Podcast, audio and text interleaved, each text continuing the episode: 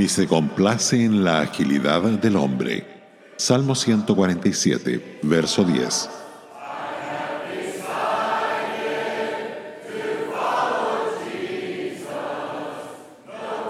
Qué expresión más interesante. El Dios grande y trascendente no se complace en la agilidad del hombre. Podemos pensar en esto en relación con el mundo del atletismo, por ejemplo. La estrella de la pista, ágil y veloz, que cruza la línea final con las manos extendidas hacia arriba en triunfo. A el jugador de baloncesto atravesando la pista para meter la canasta de victoria el héroe del fútbol fuerte y muscular que avanza irresistiblemente y mete el gol. La multitud se desboca, salta, grita y aplaude. O alternativamente abuchea y silba. Son fanáticos que se involucran emocionalmente en cada jugada del partido. Podríamos decir que se complacen, y tanto, en la agilidad del hombre, es decir, en su habilidad para realizar el juego. Nuestro versículo no intenta prohibir el interés en los deportes, de ninguna manera.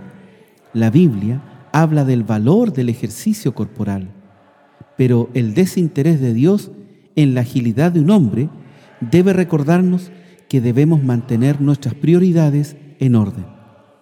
Es fácil que un joven creyente esté tan absorto con algún deporte que éste se convierta desgraciadamente en la pasión de su vida. Sus mejores esfuerzos están encausados para lograr la excelencia en el mundo. Se disciplina en el uso del tiempo, los alimentos y el sueño. Practica incansablemente perfeccionando su habilidad en toda jugada concebible. Mantiene un régimen planeado de ejercicio para conservarse en excelente condición física. Piensa y habla acerca de este deporte como si fuera su vida. Quizás en realidad lo es. En ocasiones un joven cristiano como este puede ascender como la espuma cuando de repente se da cuenta de que Dios no se complace en la agilidad del hombre. Si desea caminar en comunión con Dios, necesita adoptar la perspectiva de Dios.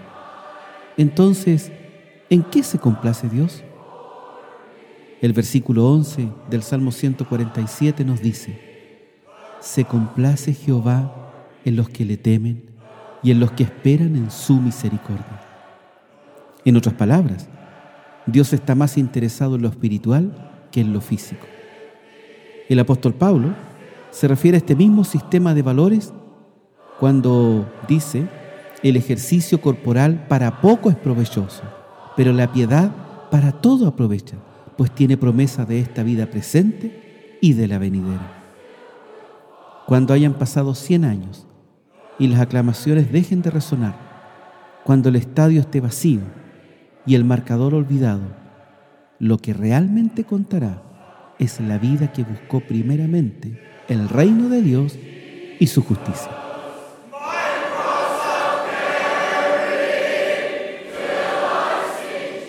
Radio Gracia y Paz, acompañándote cada día.